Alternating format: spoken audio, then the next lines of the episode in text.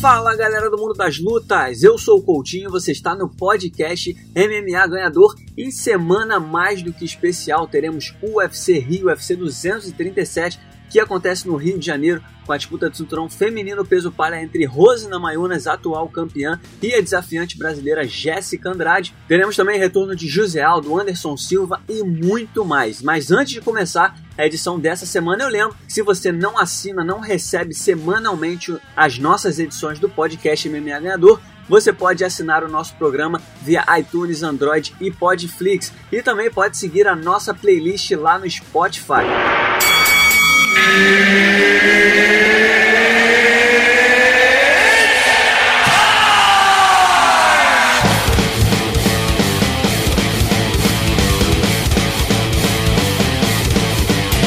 Galera do mundo das lutas, para essa semana especial de UFC Rio, a gente tem muita coisa legal para debater, para fazer aquela resenha sobre o evento do próximo sábado, que conta com a disputa de cinturão feminino peso palha entre Jéssica Andrade e Rose Namayunas, tem retorno de José Aldo e Anderson Silva e muito mais, mas quem vai me ajudar nessa resenha é o Davi Carvalho, ele é chargista do sexto round e também apresentador, nosso parceiro de podcast lá no Nocautecast, tá? Já entrou pro mundo do podcast também, já tá fazendo bastante sucesso os programas. Então, Davi, muito obrigado pela sua participação aqui no nosso podcast. Seja bem-vindo mais uma vez. Muito obrigado a você pelo convite, cara. Você sabe que eu estou à disposição aí. É um prazer meu conversar sobre MMA com você. E é isso que você falou sobre o podcast, é verdade. Eu tô tentando aí com uma rapaziada pra gente também gastar um pouco das palavras aí falando do que a gente gosta. Vamos lá então falar desse, desse evento que tá por vir. E antes, só pra gente, só pra galera que tá ouvindo a gente poder acompanhar também o Nocautecast, quais as plataformas a gente encontra o Nocautecast, como é que quem ainda não conhece pode começar a ouvir o programa de vocês? Cara, ele só ainda não tá disponível para quem tem iPhone, para Apple, né? Eu ainda tô trabalhando nisso, mas com fora isso, a gente tem um canal no YouTube, youtube.com.br nocautecast. A gente também tá no Spotify, tem uma playlist no Spotify. Tem também, se você tiver algum agregador de podcast, você colocar na busca, é bem possível que você encontre é, em qualquer aplicativo de Android. Então, assim, tem várias opções. Só na Apple é que ainda a gente não tá conseguindo fazer.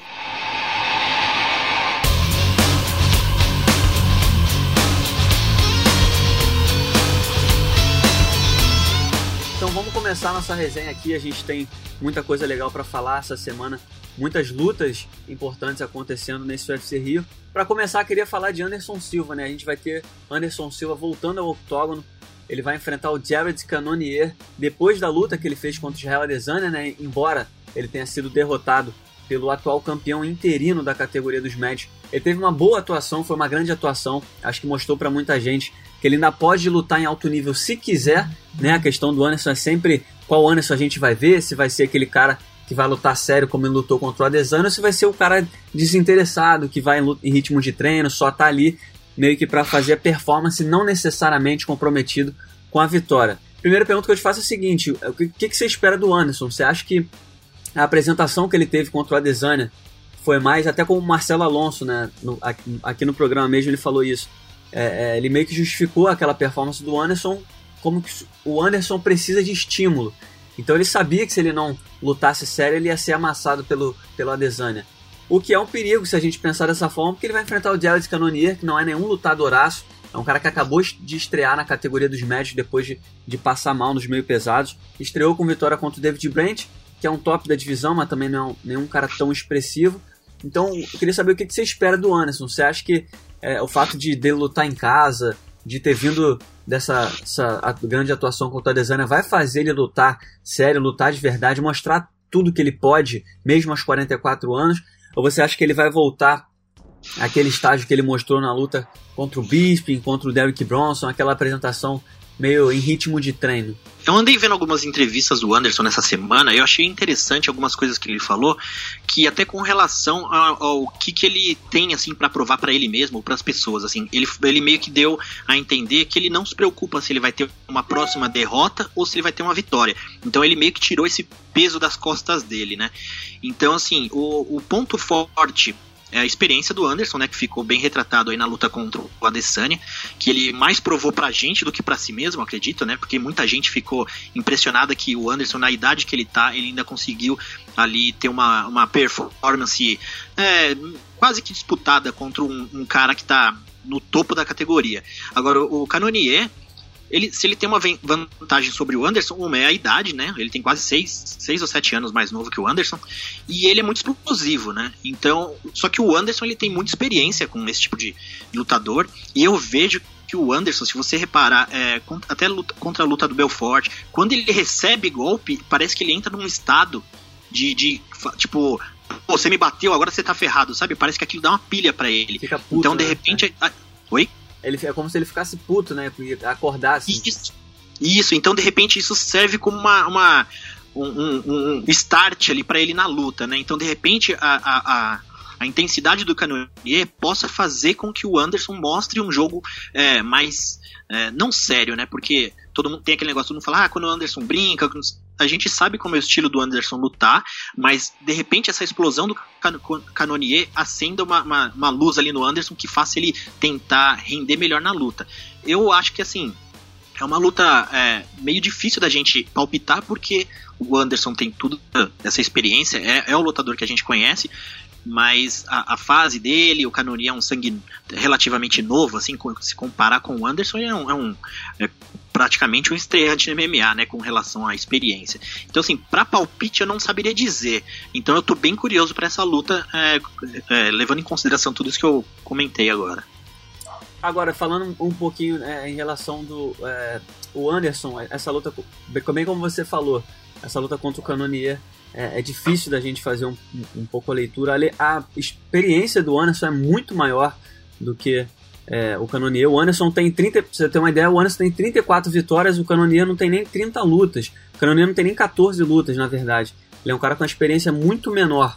É, você acha que também pode, pode influenciar no resultado da luta aquele fator que a gente sempre cita nas lutas do Anderson, que é o fator psicológico? O cara, quando vê o Anderson do outro lado do octógono, ele sente a pressão e ainda mais é, é uma luta dentro do Rio de Janeiro, que a torcida vai botar pressão. Você acha que isso também pode pesar muito a favor do Anderson? Cara, eu acho que tem todos os elementos para responder que sim para isso, né? Agora vai depender muito do, da, da, do quão forte é o Canonier psicologicamente. Então, assim, ele não é um lutador que a gente tá acostumado a ver muito. Então a gente não conhece muito da personalidade dele, né? Diferente do Bisping, que a gente já conhece o Bisping, até o Derek Brunson, a gente já previa meio que isso. O Bisping eu acho que é até um cara que foi meio que sentiu menos, né? Porque ele também era um veterano. Então, chances tem. Eu só tô curioso mesmo para saber se, se essa arma do Anderson também, que costuma funcionar muito bem, vai funcionar contra o Canonier. O Canonier, ele é o favorito nas casas de apostas embora seja difícil dar um palpite de quem vai vencer, você consegue entender o porquê do Canonier é, é, ser o favorito contra o Anderson. O Anderson realmente ele é, o retrospecto dele, se eu não me engano, ele perdeu seis das últimas, não perdeu cinco das últimas seis lutas, né? E mas assim é o Anderson Silva, um ex-campeão, é um cara que fez Sim. uma grande atuação contra o Adesanya, que é o atual campeão é, é, interino. Eu valorizo muito aquela, aquela apresentação porque ali a gente, eu acho que a gente pôde, tudo bem, teve fator psicológico também que abalou o, o Adesanya, mas eu acho que naquela luta eu, eu, eu, tive, eu tive a comprovação, pelo menos na minha opinião, de que o Anderson, se quiser, ele consegue lutar em alto nível ainda mesmo aos 44 anos. E por isso eu não consigo entender o fato dele ser azarão contra o Canonier nessa luta. Mas você acha que o fato do Canonier ter estreado da forma que estreou na categoria dos médios, passando o carro num cara como David Brandt, já é o suficiente para ele ser tratado como azarão contra o Anderson? Cara, essa questão de, de odds é complicado, né? Tipo, eu já, já meio que me diverti um pouco fazendo aposta. Hoje eu não faço mais, não faço mais porque também não, parei, perdi o costume. Mas eu costumava fazer aposta e, considerava esse tipo de odds. Mas a aposta é uma coisa complicada, porque a gente tem uma questão sentimental, né, na aposta. Então tá o Anderson Canonier, você fala, não, vou apostar no Canonier, mas não, peraí, pô, é o Anderson ali do outro lado.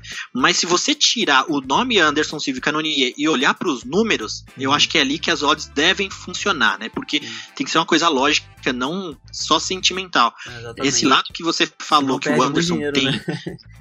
Oi? Senão a gente perde muito dinheiro, né? Tem que ser razão, sem é, coração. Exato. Então, assim, se eu pegar o, a, o cartel dos dois lutadores, colocar um lado a lado, eu vou ver, pô, tem um, um cara que já, já teve muita vitória no começo da carreira e agora não tá, não tá lá essas coisas contra um cara que tem um, um cartel meio. É, é, ganha, perde, ganha, perde, mas ele tem uma constância ele que se mantém. Então eu apostaria no Canonier. Pensando dessa forma lógica, né? Mas é, é, uma, é uma situação difícil porque a gente tem todo esse lado é, por trás da áurea do Anderson que também não, a gente não pode falar que não funciona, porque também é uma arma, mas a gente tem que ver se realmente vai bater. Se você pegar o Anderson, ele tem uma sequência grande de derrota aí, ele tem só a vitória pro Derek Brunson desde desde 2012, se eu não me engano, a última vitória dele acho que foi o Stepan Bonner. Isso. Depois disso ele só ganhou do, só ganhou do Brunson. É, então assim, se você dias, mas foi revertido, né, por causa do doping. Então Oi? Teve a, teve a vitória contra o Nick Dias, mas foi revertida, né? Então Isso, virou no contest, é. né? Isso aí. Então, assim, eu acho que a, tem lógica as odds se você pensar de uma forma fria, né? Agora, se eu fosse fazer as odds vou considerar toda a experiência que eu tenho de assistir lutador, ficar de madrugada torcendo, que não sei o que. Então pode ser que para mim não faça tão sentido, mas eu acho que é, é, odds também tá aí pra uma coisa que a gente não, não, não necessariamente precisa levar a risca também, né?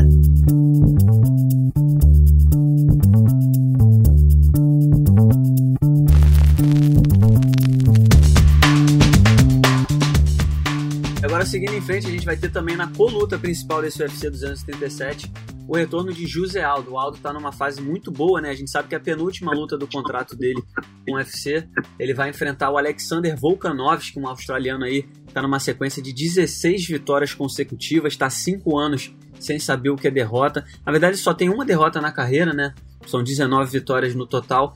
Então é uma luta muito dura pro Aldo e o Aldo tá, tá pelo, pelas entrevistas que ele tem dado, né? Até no, no embed essa semana ele, ele deu uma declaração dizendo que está tá perto do, de uma chance pelo cinturão. Ao que tudo indica, acho que o que passa na cabeça do Aldo é vencendo bem o Volkanovski, ele ter alguma chance, uma nova chance pelo cinturão na última luta da carreira. Que seria contra o Max Holloway. Não faria sentido nenhum para mim fazer uma terceira luta entre os dois, mas o Aldo de alguma forma acredita nessa possibilidade.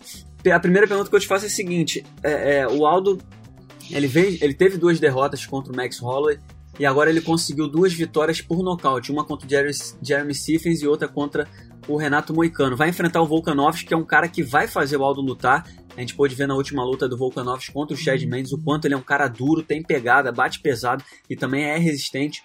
O que, que você espera de, do José Aldo? Você acha que ele realmente, o Aldo tá, na, tá numa fase de, de, de é, realmente lutar, lutar sério, botar tudo ali na ponta da luva para fazer uma despedida do UFC em grande estilo. O que, que você espera exatamente dessa luta do Aldo contra o Volkanov? Ah, o, o, José Aldo ele é um, um, um, verdadeiro veterano mesmo, né? Muito tempo ele vem lá do WC e veio pro, pro UFC e se tornou campeão na categoria no UFC desde aquela época. Mas ele é impressionante como ele, com toda a história que ele tem, ele tem só 32 anos, né? Então, essa fase que ele passou de derrota, que foi a primeira pro Conor, depois ele teve as duas derrotas contra o Max Holloway, foram situações assim normais se você considerar um cara que está tanto tempo lutando. Só que assim, considerando a idade dele, como eu falei, ele ainda é um cara que tem muita, muito, tem um lastro grande aí para frente. Eu acredito que ele ainda tenha muito tempo de MMA, se ele quiser. E, e eu vejo o Aldo hoje como um vice, é, tipo um vice da categoria, sabe? Tipo, se você imagina, se não tivesse o Holloway, o Aldo seria campeão. Então, como você falou, eu também concordo. Não faria pra, sentido para mim uma luta do Aldo contra o Holloway, também por isso que essa questão sentimental que a gente tem, porque a gente sabe é, que o Holloway conseguiu encontrar o jogo para vencer o José Aldo, ele tem um volume muito grande de golpe, e a gente gosta também do Holloway, é um cara legal, então a gente tem aquele sentimento também.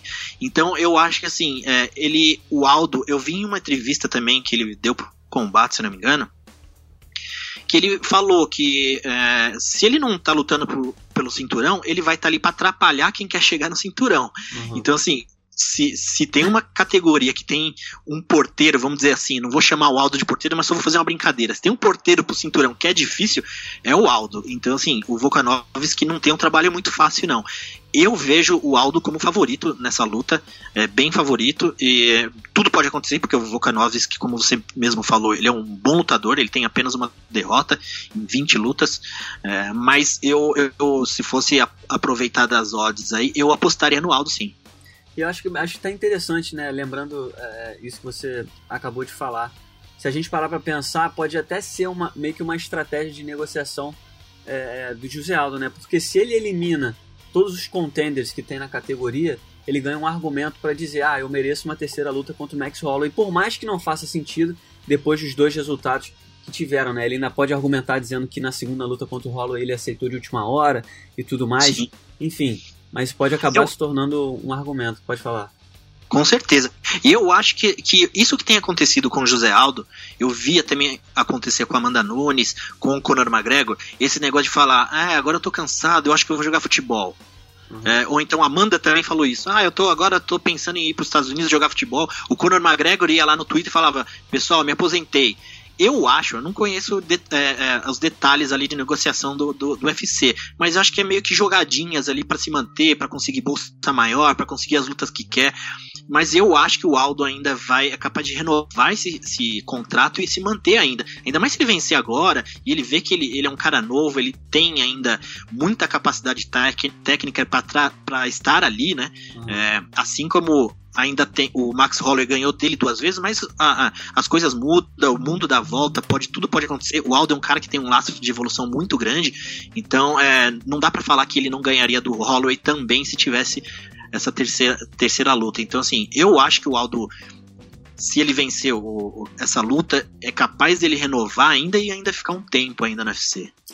É, é complicado, a gente vai ter que esperar para saber. O, o Aldo tem essa coisa do é, eu acho que é algo muito forte dentro dele também, esse incômodo com, com o UFC, né? As coisas que ele merecia no passado não teve, a revanche com o McGregor, Sim. a subida de peso para a categoria dos leves. Mas eu também concordo muito com você. Eu acho que é, é, até chegar e realizar, até chegar e falar valeu UFC, um abraço, é, são outros 500. É complicado. E realmente, se ele vencer o Volkanovski, ele vai placar três vitórias consecutivas, vai ter mais uma luta para encerrar o contrato. Enfim, é difícil prever, porque o Aldo também é, é, difícil fazer leitura do Aldo, né? Ele sempre ele joga muita coisa pro Dedé, que é o Dedé que define, que não sei o que. Enfim, às vezes realmente parece que nem ele sabe o que ele quer do futuro dele.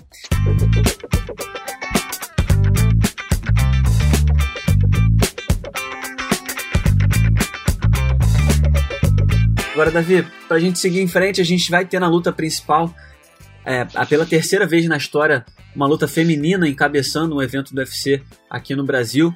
Rose Namajunas vai defender, vai botar a cara aqui no Rio de Janeiro, né? Algo que só a Ronda Rousey fez contra a Beth Correia. É muito raro um campeão defender o seu título na casa do, do rival, do desafiante. Mas a Rose, surpreendentemente, está tomando essa atitude. Qual a leitura que você faz dessa decisão da Rose? Né? É, eu acho que o, o fator que, pelo menos para mim, que mais me causa estranheza é que a Rose ela teve um não, não, não, é, não é necessariamente um, um, um, sinal de fraqueza mental, mas ela passou por um trauma, né, com Conor McGregor lá em abril do ano passado, quando teve o ataque ao ônibus, é, existiram diversas, diversos rumores, diversas notícias, na verdade, de que ela teve que passar por um tempo para se recuperar desse trauma, é, ficou em estado de choque há algum tempo, embora ela tenha subido no octógono e vencido a, Ioana, aquele foi um, um caso bem traumático para ela e ela tá vindo para o Brasil para defender o cinturão. É, eu até na coletiva que teve, eu perguntei para ela sobre território hostil, ela me corrigiu, falou que não, não pensa assim, é, por que, que as pessoas dizem que é um território hostil? O público brasileiro é muito respeitoso e tudo mais mas a gente sabe que no dia vai, vai rolar aquele U, vai morrer, vai ter pressão e tudo mais. Mas qual é a leitura que você faz dessa, dessa atitude da Rose de ter vindo ao Brasil? Você acha que é de alguma forma para curar qualquer trauma que ela teve antes? Você acha que é realmente para se testar? É uma forma dela mandar uma mensagem para o mundo também? Cara, a, a Rose ela tem uma mentalidade de lutadora muito bacana, né? Ela tem vários vários elementos ali que constituem um lutador que se você pegar, poucos lutadores têm. A Jéssica também tem. Ela tem um carisma, as duas têm um carisma muito bom. E elas têm um carisma é, como se fosse é, é, de lutadoras do bem, né? Por mais que tem lutador que, que tem aquele carisma que como se fosse o vilão. Então todo mundo que vê já quer ver o cara perder, quer ver o cara se ferrar, o Conor McGregor. É, vários lutadores têm esse estilo de fazer o papel do vilão. E, e, por isso que eu acho que a Rose ela não sente tanta essa pressão vindo pro Brasil, porque o brasileiro também não tem essa antipatia pela Rose, porque não tem nem motivo, né? Ela é uma pessoa muito do bem, gente boa.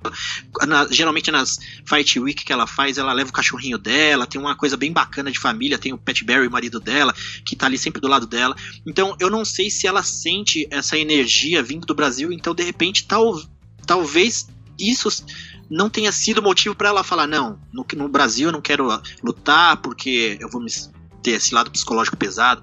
Então, assim, essa questão que você falou, eu não tinha pensado nisso naquela, naquele evento que teve a confusão lá. Pode ser também que ela esteja querendo. Porque aquele foi em Vegas, né? Que o, que o Conor jogou o carrinho. Nova York. Ah, é verdade, Nova York. Então, não sei se ela esteja evitando algum lugar para lá nos Estados Unidos, mas é, eu não tinha pensado nesse ponto que você falou. Mas eu também, como eu falei, como ela tem um carisma positivo, né, de uma pessoa bacana, eu não sei se ela sinta tanta pressão até agora, né? Até o momento de entrar no octógono, porque quando entrar no octógono, do jeito que a torcida brasileira é, vai, gritar, ou vai morrer, vai, vai torcer realmente pra Jéssica, que também é uma lutadora, tem muito carisma, né? Eu acho que se você. Eu tava até pensando aqui, quando teve Honda e, e, e Beth Correia, ali ficou meio que uma, uma torcida meio dividida. Por mais que a Honda também tem esse perfil meio que de, de vilã, às vezes, às vezes de boazinha. Ela veio na semana da luta, participou, tirou foto com todo mundo. Aí teve momentos que a Beth também foi uma pessoa que a, ali a torcida tava meio que dividida, sabe? Então, só que nessa luta eu, eu, é meio complicado, porque as duas lutadoras têm muito carisma e elas são muito. tem uma, uma imagem boa, né?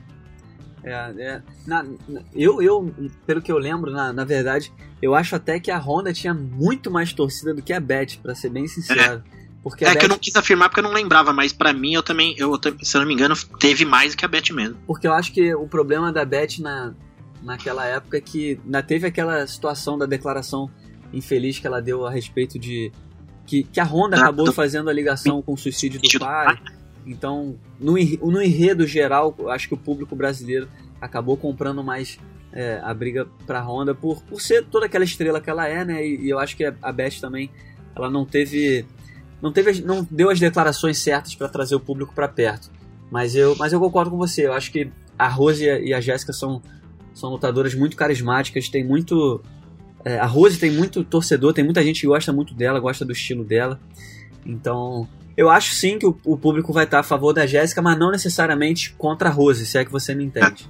É assim, eu vi uma entrevista também com a Rose que ela falou que um dos motivos ela, dela aceitar essa luta no Brasil porque ela sabe que o Brasil foi onde criou o MMA, basicamente, o UFC, sabe? Tipo, essa questão também do, do jiu-jitsu ser uma coisa muito forte. Então, assim, a gente tem muito de MMA, da criação do MMA. Então, ela também, como eu falei, que ela tem esses elementos que formam um lutador de artes marciais, ela também enxerga isso, sabe? Tipo, é que nem você querer, sei lá, querer é, lutar um, um, um, esporte que teve origem naquele país, você vai se sentir muito mais é, energizado lutando naquele país de, de origem, sabe? Se, não sei se você entendeu a questão que eu quis colocar. Sim. Então eu acho que ela, ela ela tá enxergando esse lado, sabe? Na maioria das entrevistas dela, ela, ela, ela sempre fala a mesma frase é, Jiu-Jitsu saved my life. Tipo, Jiu-Jitsu salvou minha vida. Ela adora falar essa frase. Então, eu realmente acho também que, que tem uma relação muito especial para ela estar tá fazendo a, essa luta aqui. Agora, qual que seria o caminho, na sua opinião, para Jéssica destronar a Rose? Porque a Rose, ela é uma lutadora que a gente sabe que tem especialidade no jiu-jitsu, mas nas últimas lutas contra a Ioana, ela mostrou uma evolução absurda na trocação. Ela tirou, não, não vou dizer que tirou para nada, que foi uma luta apertada, mas ela mostrou uma superioridade é, é, é, bem expressiva contra a Ioana, mesmo na trocação, mesmo em pé. Chegou a nocautear na primeira luta e na segunda hum. fez cinco rounds de ponta a ponta na trocação, o que mostra o quanto ela evoluiu em pé. E a Jéssica é igualmente boa nas duas áreas, né? Ela se garante no chão, também tem uma trocação, tem um poder de nocaute muito forte. Qual que você acha que é, que é o caminho para a Jéssica conseguir vencer uma lutadora contra a Rose, como a Rose?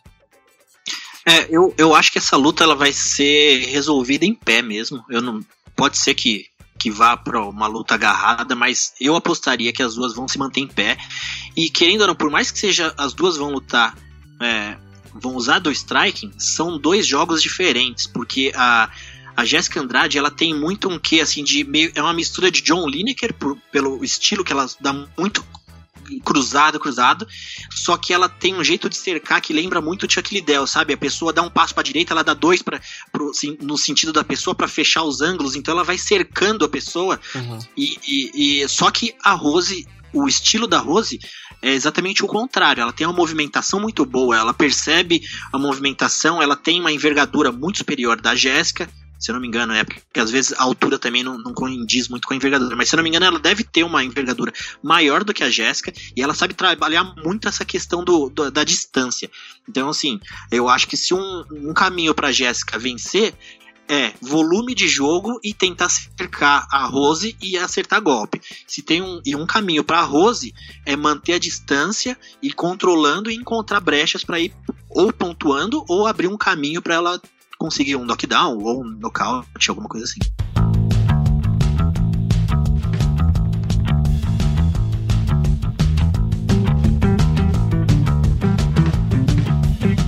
Cara, pra gente finalizando o nosso papo, queria falar também, a gente tem várias outras lutas, né? Queria saber qual, qual outra luta desse card que te chama atenção, quem que você acha que vale ficar ligado. A gente vai ter aí Thiago Alves lutando, tem Massaranduba contra Carlos Diego, tem o Minotouro, que é Azarão contra o Heinz Pen. A gente vai ter BJ Penn e Clay Guida, né? Até escrevi sobre isso outro dia, que se fossem anos atrás seria um main event de, de qualquer evento do UFC. Hoje em dia estão em situações completamente diferentes da carreira. Tem Raoni Barcelos lutando, enfim. Qual do, de todo o card do UFC que tem várias lutas interessantes, qual que é a luta ou o nome que te chama a atenção que você tá, tá ansioso para ver? Cara, eu, como você falou, tem muita luta boa, tem muito lutador brasileiro interessante para ver. É, uma luta que eu tô curioso para ver é do Arley Alves versus o Serginho. Eu quero ver como vai funcionar essa luta, assim. Eu não, não sei se o Serginho vai impor o, a luta agarrada dele. O, Ar, o Arley também tem um jiu-jitsu muito bom. Então, assim, eu tô curioso para realmente para ver essa luta. É, e também tem a dos veteranos que você falou, Clay Guida de BJ Penn por mais que a gente tenha um sabor meio agridoce de, pô, os caras, veteranos, antigos ainda vão lutar, BJ Penn, muita gente acredita que ele não precisava mais estar lutando MMA, mas tô curioso porque são dois nomes grandes, a gente gosta de ver os caras lutarem, né? E, e, um nome também, uma pessoa, não uma luta, mas um nome que eu quero ver também é quem a gente tava falando agora há pouco, a Beth Correia, porque ela, tá, tá, ela demorou muito para lutar. Eu quero ver como ela vai voltar. É, eu gosto de ver o estilo da Beth Correia, ela tem um estilo bem próprio dela, meio é, mais quadradão, estilo de lutar, assim. Então eu também tô curioso para ver. Então, assim, é um card bacana, tem luta para todos os gostos. Aí tem trocador, tem grappler, tem, tem tudo quanto é tipo de, de, de estilo pra gente curtir. Então vamos ver, né? Vai ser um evento bacana. E por fim, cara, queria só que você é, é, fizesse. dissesse se o UFC acertou ou não, porque além do. É, eu tenho a impressão de que o UFC acertou na mão, é, não só na construção desse card, né? A disputa de cinturão, José Aldo, Anderson Silva, mas a gente também tem os, os guest fighters. A gente vai ter durante a semana vários nomes interessantes para o público. A gente vai ter Thiago Marreta, Johnny Walker, Eliseu Capoeira, tem vários de Poliana, tem vários nomes que vão fazer parte da semana. A gente vai ter um QA que vai ter o Camaro Usman e a Michelle Watterson, vai ter Daniel Cormier também no Rio de Janeiro participando de. de... Ele que teve, acabou de ter a luta anunciada contra o Miotite, ele vai participar de um evento da Poker Stars, enfim. Me parece que o UFC acertou muito na mão, acho que vai ser um evento muito grande. É claro que a gente só vai ter essa avaliação completa ao final do evento, depois que passar, mas ao que tudo indica, o UFC acertou na mão, tanto na construção do, do card quanto na promoção, né? Tudo que, tudo que essa semana vai representar. Qual que é a sua avaliação geral do, do UFC 277 como um todo? Você acha que realmente a gente está diante de um grande evento, como não tinha há bastante tempo, né? Ano passado a gente teve a Amanda contra a Pennington, foi um evento muito abaixo da expectativa. Você acha que o UFC uhum. dessa vez acertou? Cara, eu gostei bastante. A luta principal é uma luta real, né? De, é uma disputa de cinturão real, não é uma coisa, ah, vamos colocar um cinturão ali só para ser um evento numerado. É uma luta que, que precisa ser feita mesmo. Tem veterano é, a rodo aí, tem José Aldo e Anderson, para mim são os principais nomes do, do MMA nacional, né? Os maiores, né? Se for o Anderson da ser o primeiro, depois vem o Aldo, depois vem os outros brasileiros. É, tem Minotouro também. Então, assim, tem muita coisa boa. Como você falou, nessa semana da luta vai ter muita pessoa envolvida. Eu ando acompanhando é, a cobertura do, do todos os sites, né, do UFC, eu ando vendo as lives que estão sendo feitas, assim, tem muita coisa bacana acontecendo, por mais que a gente não esteja numa situação econômica do país que possibilite todo mundo ir curtir o evento, né, é, não é qualquer um que tem aí 300, 400, 500 reais para assistir um, um, um, evento do UFC, mas eles estão se esforçando bastante, estão tentando fazer sim, cara. Pô, tem BJ Penn, Clay Guida, aí tem é, novos, tem nomes que estão surgindo, a, a, própria Priscila Cachoeira, Cachoeira vai lutar, que ela acabou pegando em cima essa luta. Tem, tem bastante coisa boa. Eu tô bem empolgado, cara. É que a gente, né, eu, você, o pessoal que acompanha muito, assim, a gente fica empolgadão porque tem muita coisa boa. Só que pro pessoal, o público médio que não acompanha tanto, também tem muita coisa boa, porque já ouviram falar, pelo menos já ouviu falar, Anderson Silva José, todo mundo conhece. Beth Correia, o pessoal já, já, ouviu falar bastante. Então, assim, eu acho que tem luta para todos os gostos. Eu acho que não ficou devendo para ninguém, não. Então é isso, cara. Vamos, vamos aguardar aí, passar esse UFC Rio, tem tudo para ser maravilhoso. E foi muito bom fazer essa resenha com você mais uma vez. É um prazer, a gente não vê nem o tempo passando. Espero que a galera tenha gostado. Muito obrigado mais uma vez pela sua participação e recomendo aí para todo mundo que está ouvindo acompanhar, convida a galera aí para acompanhar também o Nocaute Cash. Eu que agradeço a participação, sabe que eu sou fã do seu trabalho. E o Nocautecast, como é um nome bem prático, qualquer rede social ou, ou, ou site, de, ou YouTube, ou Twitter, se você colocar Nocautecast, você vai achar alguma coisa que consiga fazer você chegar até algum episódio. E Coutinho, também já deixa aqui o convite, cara. Vai ser uma honra pra gente um dia que você participar com a gente lá. Tem portas abertas. Quando você quiser, você tá convidado para participar com a gente. Pô, vai ser um prazer. Então tá, já tá aceito o convite. Agora é só a gente marcar as agendas aí que tá fechado. Por mim tá fechado. Então tá aí, esse foi o Davi Carvalho, chargista de primeira fenômeno da arte, que trabalha no sexto round, que também é apresentador do recém-criado Nocaute Cast, podcast também voltado para o mundo das lutas. Muito obrigado pela sua audiência. Eu volto na semana que vem, é claro, com mais uma edição do podcast MMA Ganhador e o melhor do mundo das lutas. Até lá!